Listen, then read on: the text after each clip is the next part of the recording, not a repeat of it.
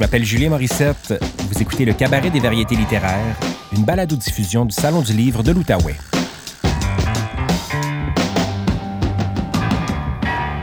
Dans cet épisode, l'auteur et traductrice Fanny Britt nous présente son deuxième roman intitulé Faire les sucres, publié au Cheval Doux. La lecture et l'entretien ont été enregistrés en septembre 2020 au marché public du Plateau, à quelques pas de la bibliothèque Donalda Charon de Gatineau. Adam était responsable de la pâte. Marie préparait la garniture, Nathalie la finition et Lynn se tapait la vaisselle parce que, selon les dires de ses sœurs, elle aurait même réussi à rater un œuf brouillé tellement elle était nulle en cuisine. On laisse pas souvent entrer des hommes ici, a sifflé Nathalie en levant les yeux du livre de recettes posé sur le comptoir, ses lunettes de pharmacie au bout du nez. Son regard, aussi bleu que celui de son frère et de son père, était à la fois sévère et bienveillant, un mélange d'attitude qui plaisait à Adam et qu'il cherchait à provoquer. Les sœurs Sweet l'avaient autorisé à participer à leur journée de fabrication des tartes de Noël, soupçonnait-il, parce qu'elles pourraient les offrir à leur parenté en annonçant qu'elles avaient été cuisinées avec l'animateur d'À la table d'Adam, que tous connaissaient, du moins les retraités, car les autres avaient pour la plupart un travail qui limitait leur temps de télévision. Ça, c'est Marie qui l'avait souligné, comme pour s'excuser de ne pas connaître l'émission d'Adam. Pour s'excuser, mais aussi pour le taquiner, il y avait de l'amusement dans sa remarque et une fascination découragée devant la frivolité apparente des occupations d'Adam. La vie est dure, hein, mon Adam? Qu'elle lui ripostait quand il avait le malheur de se plaindre des boutons que lui donnait le fond de teint en tournage ou de la platitude des cocktails dînatoires auxquels il avait assisté avec les hauts placés de la station. La bienveillance, la sévérité. Quelle joie elle faisait naître en lui. Qui roulait la pâte avant moi? a demandé Adam en s'attaquant à sa 16e abaisse. La cuisine de Nathalie, l'aînée des suites, était spacieuse. Son mari, entrepreneur en construction, ne cessant d'y faire des agrandissements et des mises à niveau, comme il les appelait.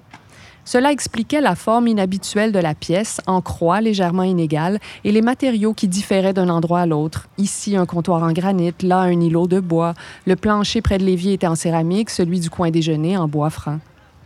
Adam pourrait trouver le frigo dans l'aile ouest de la cuisine et le garde-manger dans l'aile sud, avait indiqué Lynn à Adam, ironique, en l'introduisant dans le palace. Adam considérait que la cuisine de Nathalie était de taille plutôt normale, mais s'était retenu de le dire, sachant qu'elle le prendrait pour ce que c'était, un aveu de richesse.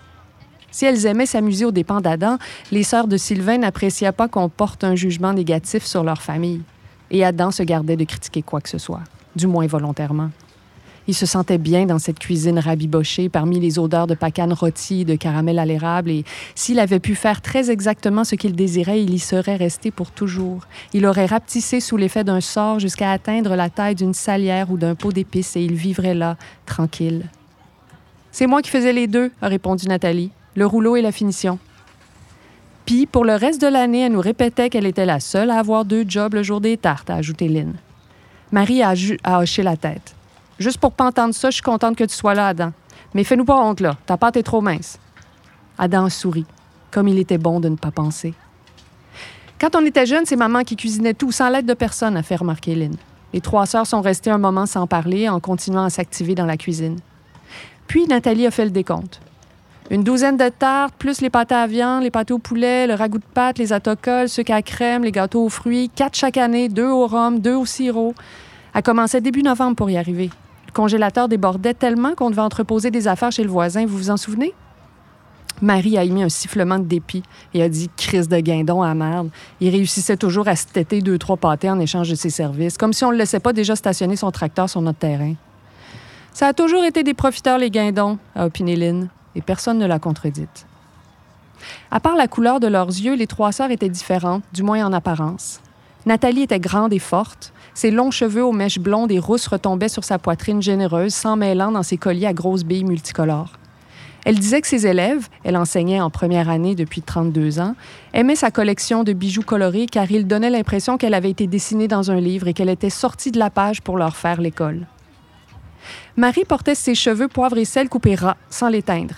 Ses bras décharnés trahissaient une disposition nerveuse et son teint grisâtre, un tabagisme invétéré. Ses sœurs avaient bougonné chaque fois qu'elle avait jeté son manteau sur ses épaules frêles pour sortir fumer une cigarette. Lynn faisait beaucoup plus jeune que les deux autres. Ses vêtements de plein air, informes et sans vanité, lui donnaient un air d'étudiante perpétuelle que ses cheveux duveteux ramassés en une queue de cheval lâche accentuaient.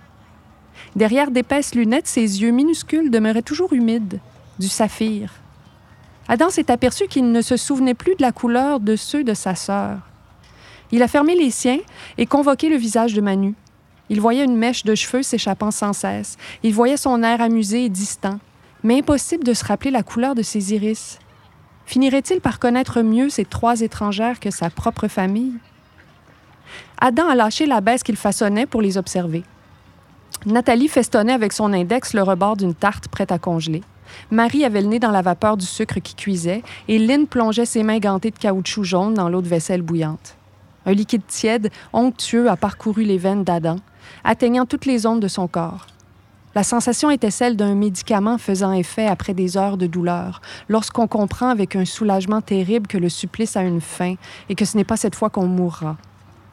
Dans cette cuisine mal meublée, parée de luminaires qu'on trouve en solde dans les quincailleries de grande surface et décorée de reproductions de scènes champêtres génériques, Adam a senti entre ces trois femmes la manifestation des liens les plus purs qui soient. C'était ceux de la famille et c'était au-delà de la famille. C'était l'amour.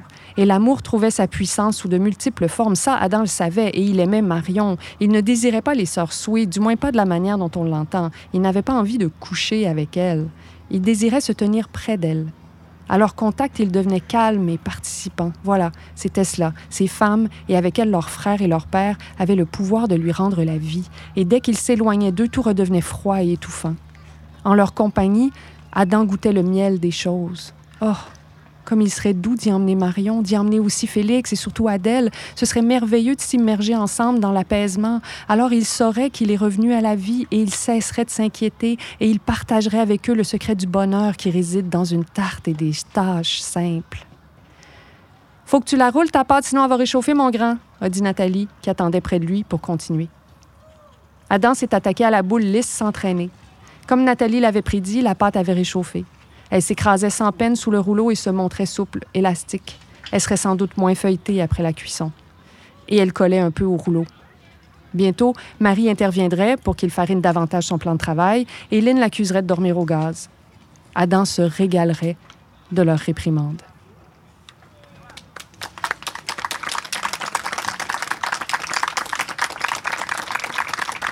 Merci, Fanny.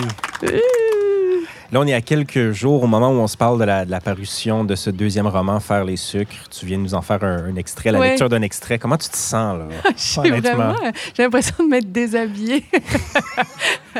Je- oui, c'est, euh, euh, on lit beaucoup à voix haute quand on fait de la révision, la révision du livre. Donc, je l'ai lu beaucoup à voix haute, mais vraiment toute seule dans mon, euh, dans mon bureau. Euh, c'est resté très, très intime jusqu'à maintenant. Ça a été lu donc par mon éditrice, par la petite équipe euh, formidable du Cheval Doux et par mon chum et par toi maintenant. Et c'est tout, c'est tout. Fait que c'est très... euh, je euh, ça fait deux ans que je suis immergée dans ces personnages-là, dans ces lieux-là. Euh, donc, moi, j'ai l'impression d'avoir fait un long voyage, mais vraiment seule. Donc, je, je sais pas, je me sens... j'ai hâte, puis j'ai peur en même temps. C'est une question ingrate que je vais te poser, mais ça raconte quoi, Faire les sucres? Je vais t'aider si jamais, là. Ben oui, c'est vrai, il faut que je me pratique, il faut que j'apprenne à résumer Ben, les ça. choses que j'écris. C'est toujours difficile avec moi parce que c'est moins, c'est toujours moins axé sur l'action que Ouais. sur, euh, le, mettons, le voyage intérieur des personnages. personnages. ouais. Mais euh, on pourrait dire que c'est l'histoire d'une d'une fissure euh, dans, dans l'existence de... Ça, ça part d'un couple. C'est un roman qui alterne entre deux euh, narrateurs, euh, euh, Adam, donc on a euh, accompagné dans ce chapitre-là, et Marion, qui est sa compagne, euh, qui, suite à un accident assez banal, sans grandes conséquences pour eux, développe une sorte de crise personnelle qui devient aussi une crise familiale parce qu'ils ont l'impression que Adam a frôlé la mort. Mhm. Or, il n'a pas frôlé la mort, mais moi, j'aimais l'idée de d'explorer à quel point souvent, quand on est privilégié, on a, on a tendance à exagérer Ouais. nos malheurs ou en tout cas à les percevoir comme immenses, euh, alors que souvent les gens qui, euh, qui ont beaucoup moins de privilèges dans leur vie ont, ten- ont- ont- ont- tendance à voir les épreuves avec beaucoup plus d'aplomb ou en tout cas de, de relativité. Mhm. Euh, J'avais envie de m'amuser avec ça. J'ai un regard assez ironique sur ça, euh, sur euh, le- l'ensemble de nos privilèges. Euh, et j'avais envie d'aborder ces questions-là, mais donc sous la forme d'une euh, d'une année. suite à ce fameux accident banal dans leur vie, où Adam va partir à la recherche de son authenticité. Qu'on peut, mettons, je le mets en gros guillemets parce que c'est une, c'est comme la, la face galvaudée là, de l'authenticité. Je pense qu'il se fait comme c'est comme hashtag authenticité. C'est ça qu'il veut atteindre. Euh, et pour ce faire, il s'achète une, une érablière décide qu'il va devenir acériculteur. Lui, c'est un chef vedette qui anime une émission de cuisine. Un genre de Ricardo-ish. Un slash Ricardo, peut-être pas aussi empire là, que Ricardo, mais tu sais, pas loin. Il y a des produits dérivés quand même. Il y a quand même, des produits dérivés. Il y a une émission, il y a beaucoup d'argent aussi. Il y, a il y a plusieurs restaurants. C'est un nom que les gens connaissent. Euh, et donc, il décide de se lancer dans l'érable, mais avec cette espèce de volonté de retourner à la terre. Et c'est sincère de sa part. Mhm. Moi, je m'amuse avec ça, mais c'est une vraie crise qui traverse et au contact de la famille qui lui vend l'érablière, mais continue de travailler avec lui à, exploiter l'érablière, la, la, la cabane à sucre, les sweets. Donc, c'est leur nom de famille. Euh, il devient comme un peu amoureux euh, de, de, ce qu'il considère comme les vrais gens. Puis il mm-hmm. devient comme euh, à leur contact, il a l'impression de revivre, mais en fait, ce qu'on comprend, c'est qu'il les vampirise aussi, c'est qu'il les, les, draine quelque part de leurs mm-hmm. ressources. Ils se laisseront pas faire, mais je veux dire, il a... puis c'est pas conscient non mm-hmm. plus. Pour lui, c'est vraiment une quête d'authenticité. Et pendant ce temps-là, Marion, qui est sa blonde, qui est une dentiste euh, très gentille, très bienveillante avec tout le monde, euh, qui a tout bâti son identité justement sur sa gentillesse, sur le fait qu'elle est serviable Mhm. qu'elle est généreuse, qu'elle pense toujours aux autres, va aussi se fissurer, comme si dans cet accident-là, elle voyait tout à coup une faille chez son chum, euh, cette cette espèce d'égocentrisme va un peu lui sauter au visage cela dit, elle va se comporter d'une manière très égocentrique en retour, en, en, réponse à ça. Euh, et donc, va tester sa propre mesquinerie, son propre désintérêt envers les autres, euh, euh, ses propres pulsions, va vraiment aller vers ses pulsions. donc, les deux vont prendre des chemins très, très opposés pendant cette année-là. Et en parallèle, on va aussi suivre la seule personne qui va avoir vraiment euh, vécu des impacts de cet accident-là, qui est une jeune femme qui vit euh, à Cape Cod où s'est passé l'accident. Donc, ça va être... Euh, le personnage de Célia va venir ponctuer le reste du récit. C'est pas un résumé, là, que ben non, mais c'est Ça s'est très bien passé, je trouve. Mais là, tu me parles de la forme. Je veux qu'on discute de la forme. Oui. Parce que je te cite quand même, tu as déjà dit que la, la, forme parle toujours du fond. Oui. Là, c'est une forme chorale, un mm-hmm. roman choral. Mm-hmm. Pourquoi cette forme-là? Mais parce que je pense qu'on on est, on est euh, notre identité est tellement liée euh, à, nos contacts avec les autres. Puis c'est aussi de ça que parle le livre, de comment on, euh, soit on, on, exploite ce que les autres ont à donner, ou soit on absorbe ce que les autres nous renvoient. et donc, j'avais vraiment besoin que le roman soit beaucoup tissé sur les rencontres que les personnages font. Mm-hmm. Donc, il va y avoir un, un, un, chapitre complet de Marion qui interagit avec un plombier qui vient réparer un, un, voyons, une fuite, euh, euh, dans le, chez le locataire en, en haut de sa clinique. Euh, on va avoir beaucoup de... Là, y a, dans ses interactions avec la famille Sweet, parce que je, je pense qu'il y a beaucoup de choses qui se révèlent de nos motivations, de, la, de la nature même d'un personnage à travers ses rencontres. Donc, je voulais qu'il y ait une mosaïque de personnages, mm-hmm. que ça foisonne, parce que ça révèle plein d'indices aussi sur l'époque. Euh, puis aussi, j'avais un, on aurait travaillé ça beaucoup en révision parce que c'était comme peut-être un petit peu trop un fouillis, mais les phrases au début étaient super, super longues. J'avais beaucoup, beaucoup de subordonnés. à un moment donné, c'était comme euh, calme-toi, Proust, là. C'était un petit peu trop. Puis les filles en révision ont fait on va, hein, on, va, euh, hein, on, va, on va mettre un point ici, là. Après, on va mettre une majuscule, on, repart, on recommence. Mais on a quand même gardé, moi, pour moi, c'était important d'avoir un flow qui est proche du stream of consciousness. J'avais besoin que les, euh, les les, personnages partent dans leurs souvenirs Ah en plein milieu d'une conversation très anodine, parce que je trouve que ça révèle énormément. Puis c'est le, c'est la grande joie du euh, roman. Je peux beaucoup moins faire ça au théâtre, Mhm. où je travaille beaucoup le non-dit, Mhm. euh, puis où il faut faire confiance que les gens vont deviner ce qui se passe derrière le non-dit. Mais en roman, je peux comme vraiment me payer la traite sur euh, l'intériorité des, des personnages. Puis ce que j'aime faire, c'est les faire partir Mhm. dans leurs pensées. Ben, c'est ta grande force, l'intériorité des personnages, on va se le dire. C'est pour ça qu'on, même s'ils sont détestables, parfois, euh, Oui. Entre autres dans Faire les sucres, Oui. est-ce que ça fait naître en toi une crainte que les gens les trouvent trop euh, antipathiques et qu'on, se, qu'on finisse par ne jamais s'attacher à ces personnages-là? Oui, c'est la, la grande crainte et le défi de ce livre-là. Pour moi, c'est euh, important qu'il soit un peu dé- détestable parce que c'est des gens qui sont euh, très entitled, comme on Mhm. dit en anglais. C'est vraiment des, des, des gens qui sont dans un grand confort, puis qui, qui s'imaginent aussi qu'ils ont mérité leur confort parce qu'ils ont Mhm. travaillé fort, parce qu'ils sont des bonnes personnes. C'est tout ce discours-là du, du grand privilège. Euh, on va se le dire que c'est pas, euh, pas très attachant Non, c'est sûr. a, ce- qui a cette posture-là dans la vie. Euh, puis c'est important pour moi qu'il qu'il soit pas des héros dans le Mhm. sens traditionnel, euh, de montrer ces failles-là chez eux. Puis à la fois, je vous, mon objectif, c'était qu'au final, on ait beaucoup de misère à se, à se dissocier complètement Ouais, d'eux. ouais. Puis euh, pour ça, il fallait, euh, comme tu me disais tantôt, euh, que je les aborde sans jugement, avec le plus de franchise possible. Donc, il a fallu que j'aille fouiller dans mes propres privilèges, mes propres angles morts, mes propres entitlements à moi. puis que j'essaie de les présenter de la manière la plus honnête possible, tout en ayant de l'amour pour eux.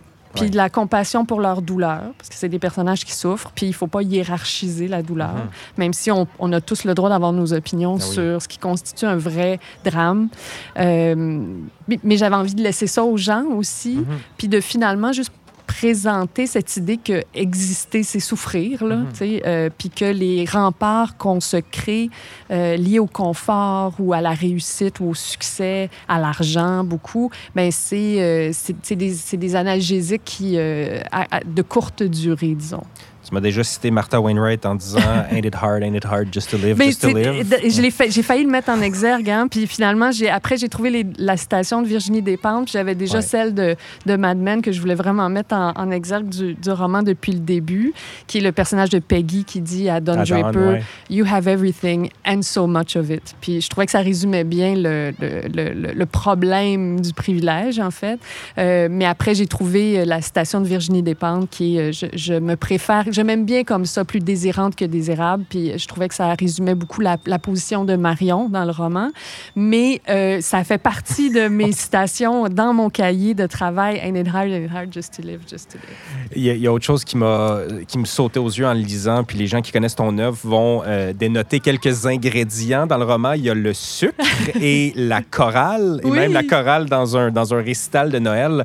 Pourquoi le sucre Ben, et l'érable? Ouais. Ben, alors, c'est c'est comme un amalgame de- d'idées qui sont arrivées en même temps. Euh, j'ai- J'aimais l'idée du le symbole du sucre comme euh, récompense, Ouais. cette chose qu'on s'offre, qu'on se, qu'on se permet de prendre uniquement parce que ça fait du bien. Ça n'a aucune autre valeur que procurer du plaisir. Puis ça, je trouve que ça, ça, ça évoque quand même, ça illustre un peu notre rapport à la consommation, cette idée-là du sucre. Euh, puis en même temps, quand je me suis mise à, à en apprendre un peu sur la sériculture, j'ai eu l'immense chance d'avoir une petite... J'ai l'immense chance d'avoir une petite cousine qui est, euh, qui est pâtissière et acéricultrice, qui est extraordinaire, qui est comme une rockstar de la, de- du sirop d'érable. Puis elle m'a fait visiter son, euh, toutes ses installations, puis elle m'a expliqué plein d'affaires. Puis euh, l'espèce de violence qui est liée à... que, je- que je- D'ailleurs, que je fais dire à Sylvain Sweet dans le livre, la, la violence avec laquelle on entaille les arbres, mais Oui. qui font sortir la sève. A La métaphore amoureuse Oui, puis tu sais, qu'il faut blesser, qu'il faut blesser l'arbre, mais il s'agit de bien le blesser, puis de pas le blesser trop de fois. Quoi? Puis là, la sève couche, j'étais comme, tu sais, ça explosait dans ma tête de, de, pertinence dramatique, dramaturgique. Euh, fait que je, suis comme allée là-dedans. Puis, euh, faut dire aussi que toute la trame narrative de Marion est nourrie par ma propre enfance, parce que moi, mon père est dentiste, il, il est retraité maintenant, mais cette idée de réparer les effets du sucre, aussi, euh, d'aller creuser, de que finalement, cette chose qui nous fait du bien, qui nous fait plaisir, nous détruit, nous gruge, nous ronge, puis qu'après ça, il faut aller comme excaver des cochonneries, les faire sortir, les remplir avec du métal. Ça m'a toujours fasciné depuis que je suis tout petite, le processus de réparer des dents. C'est comme, comme dégueu en même temps, mais, mais essentiel. Fait que je, ça faisait longtemps que je voulais créer un personnage de dentiste. mais non, un dentiste qui, somme toute, finit par être, euh, finit par être attachante, Marion. Oui, oui, euh, oui. c'est quand même un exploit. Non, c'est pas vrai. J'espère que ma dentiste n'écoute pas en ce moment. Oui, puis mon père oh est très gentil aussi. Là. non, mais souvent, ils sont très sociables, les dentistes. sont souvent... Euh, ils, compensent le, le, le, le, côté tellement désagréable de ce métier, d'aller chez le dentiste, avec de la gentillesse, justement, pour que ce soit pas trop vrai. désagréable. La gentillesse et de la radio commerciale, avec des bons vieux hits. Je te cite le grand-père de Célia dans le dans Faire les sucres, euh, il y a une affirmation assez importante. Le conflit attire le conflit. Oui. Est-ce que tu es d'accord avec ça? Euh, ben, je, pense que c'est un. Euh, je, suis d'accord. Je suis d'accord que c'est un peu une névrose que j'ai, en fait, parce que je suis pas sûre que ça veut dire qu'il faut éviter le conflit, mhm. en fait. Mhm. Je pense que cette, cette idée que le conflit attire le conflit, nous fait euh, nous détourner du conflit et c'est pas nécessairement là qu'on trouve la vraie euh, réconciliation ou la vraie rédemption dans l'absence de mhm. conflit. Là. Mhm. En m'en venant, j'écoutais un podcast qui parlait des, fondamentalistes mormons euh, en Utah, puis il disait que le, mantra de la, communauté à Short Creek, c'était Keep Sweet. Ça, oh. ouais, je trouvais ça frappant d'ailleurs que, que, le mot soit sweet. Puis c'était Keep Sweet, c'était une injonction. Il faut toujours être gentil, il faut toujours être de bonne humeur, il faut toujours être heureux, il faut jamais laisser montrer euh, aucune émotion négative, aucune émotion forte, même positive. Euh, puis je pense pas que c'est comme ça qu'on s'épanouit. Puis je pense pas non plus que c'est comme ça qu'on atteint l'égalité puis la justice. Ça a l'air anachronique un peu en 2020 de dire ça, keep sweet. Écoute, je sais pas. écoute. Ben, parlant de confrontation et des liens entre les personnages, les cabarets qu'on fait en ce moment ont quand même un intérêt par rapport aux liens amicaux, aux liens forts qu'on essaie de tisser. Euh, et c'est drôle parce que dans Faire les sucres, il y a comme une absence de liens euh, significatifs qu'est-ce que l'amitié ou ces relations euh, fondamentales ou authentiques auraient pu changer dans la vie de Adam et Marion, Bien, je pense plein de choses parce que c'est drôle parce que je me suis demandé ça, euh, comment leur vie aurait pu être différente ou comment on fait alors quand on tu sais, quand l'injonction sociale, c'est de s'enrichir, puis de créer un noyau, une bulle familiale, mhm. puis que, tu sais, une femme, euh, ça serait mieux qu'elle ait des enfants, sinon elle ne sera pas épanouie, puis ça serait mieux qu'on soit en couple, sinon on va quand même passer à côté de la vraie affaire, mhm. etc. Tu sais, toutes ces, toutes ces injonctions-là euh, me semblent souvent... Euh, peut-être pas factice, parce que, je veux dire, moi, je trouve un grand sens dans, le, mettons, la vie de couple que je mène, tout ça, mais je veux dire, je pense qu'on prend pas l'affaire par le bon bout. Puis je pense mhm. que ce que l'amitié a d'extraordinaire, c'est que c'est pas... Euh, c'est pas capitaliste. Mhm. On capitalise pas avec nos vraies amitiés. C'est pas, il mhm. n'y a pas d'ambition liée à l'amitié. C'est juste d'être ensemble. C'est juste de se comprendre, de s'accepter.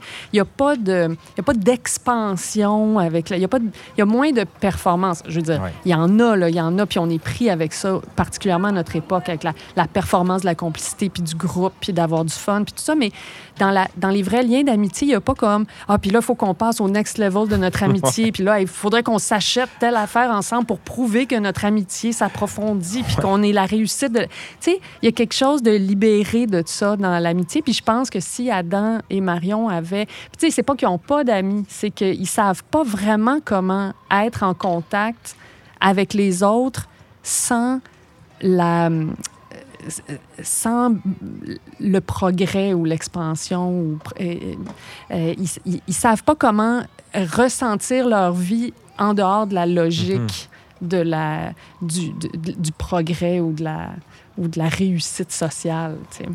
Je pourrais t'en parler pendant des heures, Fanny, mais c'est pas mal tout le temps qu'on a. Je vais quand même inviter tout le monde à lire Faire les sucres, euh, ton deuxième roman qui est publié au Cheval Doux. Merci beaucoup d'être venu nous voir à Gatineau ah, aujourd'hui. merci à toi, c'est toujours un plaisir de se parler.